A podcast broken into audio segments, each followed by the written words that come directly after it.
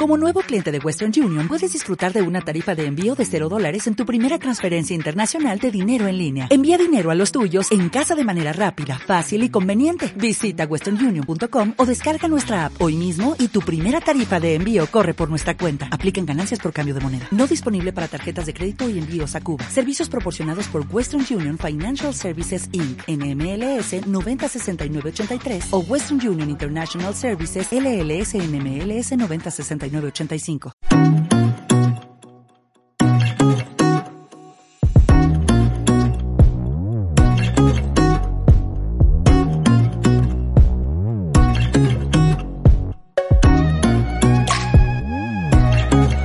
Hola a todos. Eh, bueno, pues vamos a hablar de algo que me habéis preguntado de forma recurrente que tiene que ver con el sistema inmunitario. Yo soy profesor de la asignatura de sistema inmunitario en la psiconeuroinmunología clínica, en el máster de PNI de Regenera. Será por eso, eh, por la trayectoria que eh, tengo en este terreno, pues me, me, hacéis muchas preguntas en torno al sistema inmunitario, alergia, trastornos autoinmunes. Hay un poco ahí de confusión, sobre todo teniendo en cuenta de se puede curar, se puede resolver, eh, no es una cosa genética, no, es como me tengo que tomar ese fármaco y ya me tengo que conformar, no tengo nada más que hacer. Nada más lejos de la realidad. Este eh, vídeo, este, este, audio es para, poderlos, para poderos aclarar eh, cómo funciona la respuesta inmune. Entonces, en este sentido, eh, quiero hacer una serie de, vídeos en este sentido donde iré hablando de diferentes patologías, ¿no? Eh, en este caso, hablaremos pues, de lupus eritematoso o de eh, espondilitis anquilosante, artritis reumática, colitis ulcerosa, Crohn, etc.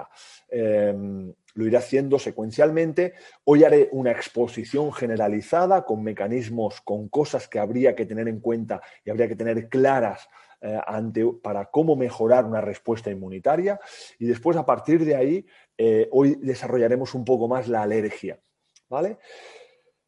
Entonces, eh, claramente en el sistema inmunitario tenemos la respuesta de alergia, que es la caracterizada por una producción de histamina, sea rinitis, asma alérgico, eczema tópico o sea una respuesta autoinmune, que la respuesta autoinmune se definiría como el ataque de tu propio cuerpo a través de producción de anticuerpos sobre tu propio tejido, ¿vale? Que son estas que he descrito anteriormente. Muy bien. La pregunta, ¿se pueden eh, resolver, se pueden curar si no es con medicación? Básicamente hay que entender que la medicación lo que hace básicamente es frenar la respuesta inmunitaria pero en ningún caso está actuando sobre aquellas cosas que han podido desencadenar esa situación. Y ya os anticipo que no tienen que ver con genética. El nombre de idiopático, que responde a que no se conoce el origen, es algo que no me gusta usar, porque claramente cuando entendemos cosas que participan en la inmunoregulación de nuestro sistema inmunitario, vemos que hay muchas cosas justamente que pueden participar en esa desregulación inmunitaria. Por lo tanto, número uno, hay que entender y conocer el proceso a través del cual yo he desencadenado ese trastorno.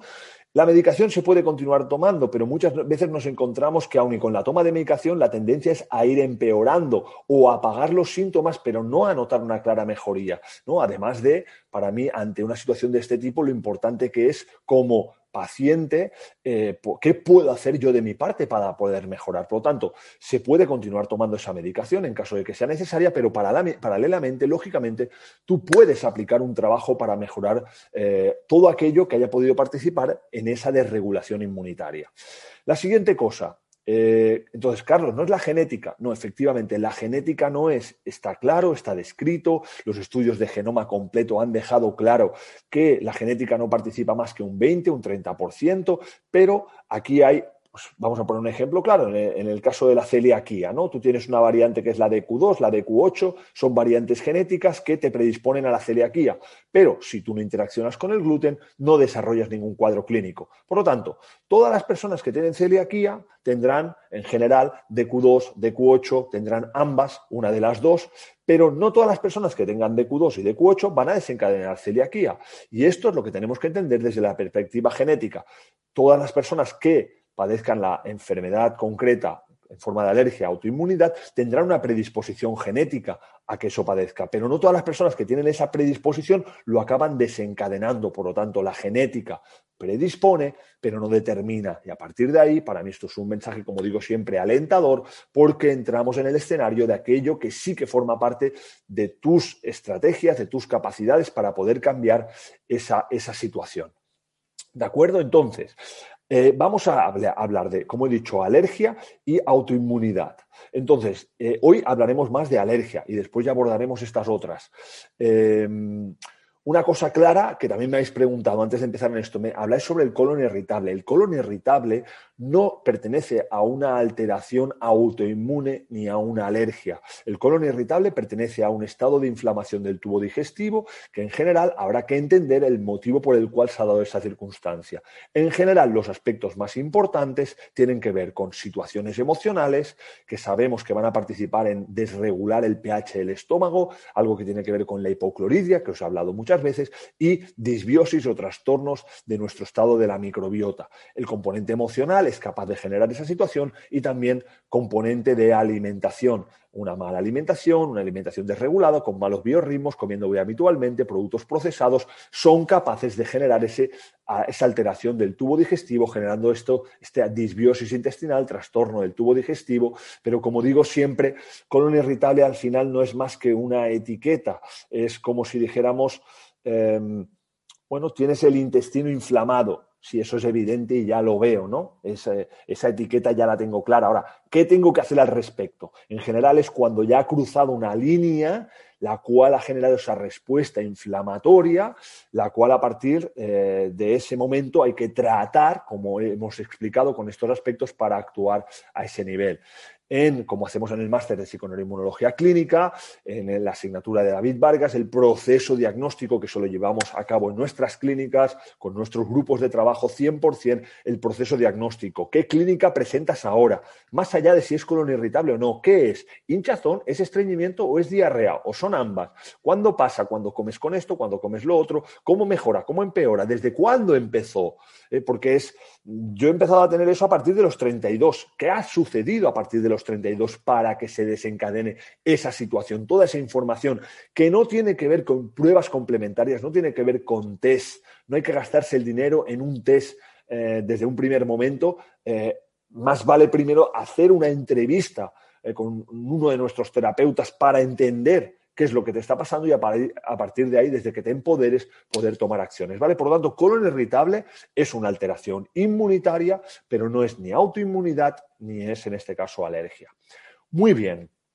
Cuando entramos ahora en el escenario de la alergia, eh, vamos a definir la respuesta para la alergia, es una respuesta inmunitaria, se llama tipo 2.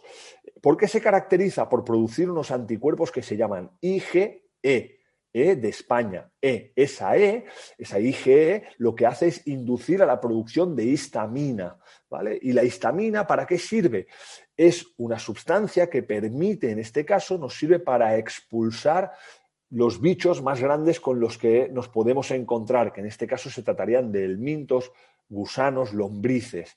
Esos bichos no tenemos capacidad de fagocitarlos y por lo tanto necesitamos la respuesta a través de la histamina para poderlos expulsar. Esa es el, la acción originaria que evolutivamente tiene eh, eh, la intención de conseguir esta respuesta del tipo TH2. Entonces, ¿Qué, aparece en la respuesta TH2? Y es una cosa clave. Un macrófago que se conoce también como macrófago tipo 2. Y ese macrófago, cuando se expresa, ejerce una acción antiinflamatoria. Pero para que eso suceda, tenemos que tener una buena capacidad de flexibilidad metabólica que probablemente ya os sonará. Flexibilidad metabólica equivale a la capacidad que tiene tu cuerpo de usar la grasa como fuente de energía. Esto es algo muy relevante para que el sistema inmunitario pueda actuar cuando tenga que actuar intenso e inflamando lo haga, pero cuando tenga que pasar a la producción de macrófagos tipo 2 que tenga esa posibilidad. Un indicador, como yo digo siempre, de que no hay flexibilidad metabólica es cuando digo, es que yo cada dos, tres horas tengo que comer si no me da algo. Pues si eso te pasa es un claro indicio de que no tienes flexibilidad metabólica y eso es un indicio que hay una mala regulación inmunitaria.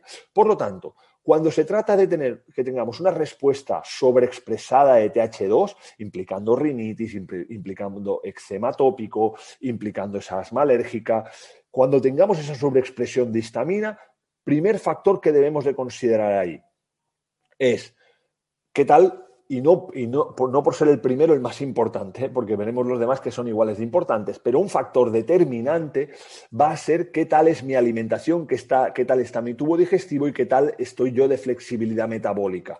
Ahí generar un biorritmo con una ventana de comida, como siempre hablamos, de 8 horas, 10 horas, eh, con dos comidas al día, sería una buena dinámica.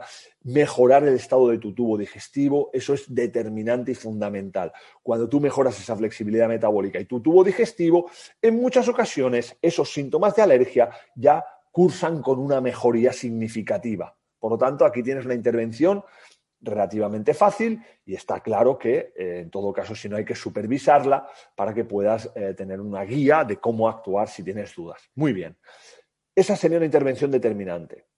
La otra intervención muy importante sería entender cuál es el contexto emocional eh, y si tiene algo que ver con el inicio del cuadro clínico. Y si ese el contexto emocional claramente te empeora la sintomatología y te la mejora cuando estás mejor emocionalmente. Si eso participa, habría también que identificarlo y también sería algo que deberíamos de considerar y trabajar. Carlos, ¿puede tener que ver las emociones con mis síntomas de TH2 de alergia? Sí, por supuesto, tienen que ver. Así que tenlo presente y tenlo en cuenta porque se puede inducir a esa liberación también de histamina. ¿Vale? A partir de ahí, estos son los dos puntos más relevantes y hay un tercero a considerar que sería, en el caso de que tengas antecedentes o hayan em, un cuadro clínico relacionado con la posibilidad de un sobrecrecimiento por lombrices, que podría ser picor anal, podría ser eh, picor en el cuero cabelludo, picor en la piel, antecedentes de lombrices de pequeño, viaje a algún país exótico. Este tipo de síntomas los puedes correlacionar también con esa situación. Si es un cuadro muy claro, porque incluso has visto lombrices en las heces, pues sería algo que hay que tratar de buenas a primeras. Si no lo tienes claro, puedes empezar con lo otro. Esto, tanto si eres un profesional de la salud, que es lo que enseñamos en el máster, como si eres un paciente, lo más importante será entender el recorrido clínico para saber qué cosa es la más relevante y por cuál se debería de empezar. ¿Vale? Esto es el, entonces en tres, en tres puntos es la forma de alimentarte, la parte emocional y el, el componente de la posibilidad de lombrices y parásitos, especialmente los más habituales en nuestro entorno es el Ascaris, el Oxurius o el eh, y, o se conoce como Enterobius mermicularis. Esto sería eh, una cosa importante. Por otro lado, respecto a los alimentos que tienen que son altos en histamina y que empeoran la sintomatología, es muy, muy, muy habitual que si el tubo digestivo está mal, toleres peor esa situación de, de, de, eh, mm, metabolizar, perdón, de cómo eh, descomponer, que no me sale la palabra, perdón, histamina. Si el tubo digestivo está mal, es fácil que esos alimentos que tienen más histamina o que son eh, precursores de histamina estén, eh, se, toleren peor. Y entonces, claro, hago una dieta antihistamínica y claramente veo que mejoro.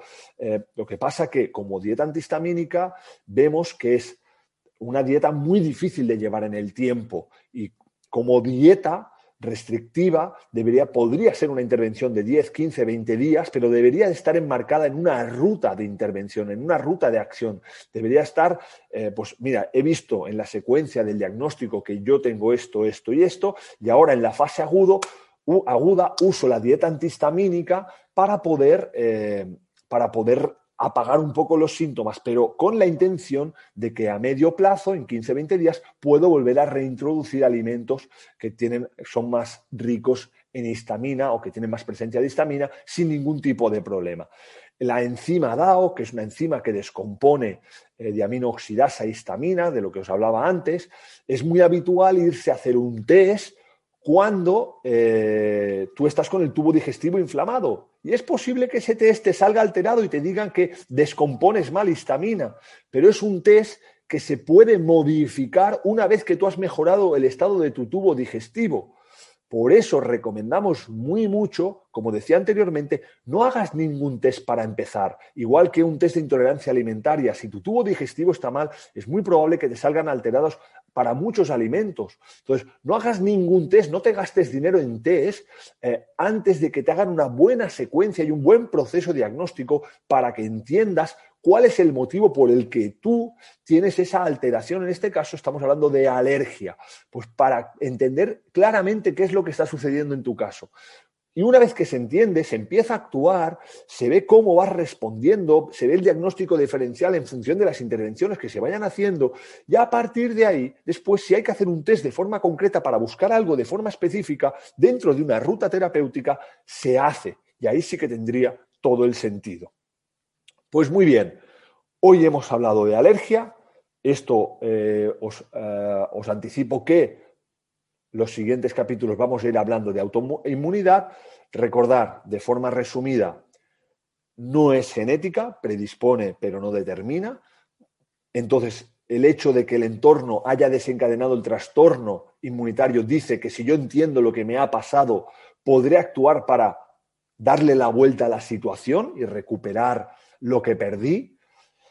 Entender que el componente del estado del tubo digestivo, como he dicho muchas veces, ahí es el 80% de las células inmunocompetentes se ubican en el tubo digestivo, intestino como epicentro de nuestra regulación inmunitaria. Por lo tanto, nuestra forma de alimentarnos, nuestro biorritmo de comida determinante, en este caso para la respuesta TH2 clave, la respuesta M2, antiinflamatoria, beta oxidación, flexibilidad metabólica, entender el componente emocional como algo determinante también ahí que puede participar. Y número tres, la posibilidad de alguna eh, contaminación sobre crecimiento por parásitos. Por, en este caso, parásitos no sería lo correcto porque podría también eh, incorporar, pues, podríamos eh, también tener en cuenta dentro de parásitos amebas, blastocistis, protozoos, y entonces el término correcto, por eso me decía, anteriormente, elmintos, lombrices, gusanos. ¿Vale? pues hasta aquí eh, esta explicación, esta introducción a la inmunología. Espero que te haya servido y eh, lo prometido es deuda y en breve estamos ahí de nuevo con capítulos para hablar de autoinmunidad y de patologías de forma concreta. Estoy abierto con todos los mensajes que me habéis ido enviando, estoy abierto a que me podáis enviar alguna patología en concreto eh, para que la podamos también exponer aquí. Muchas gracias y un saludo.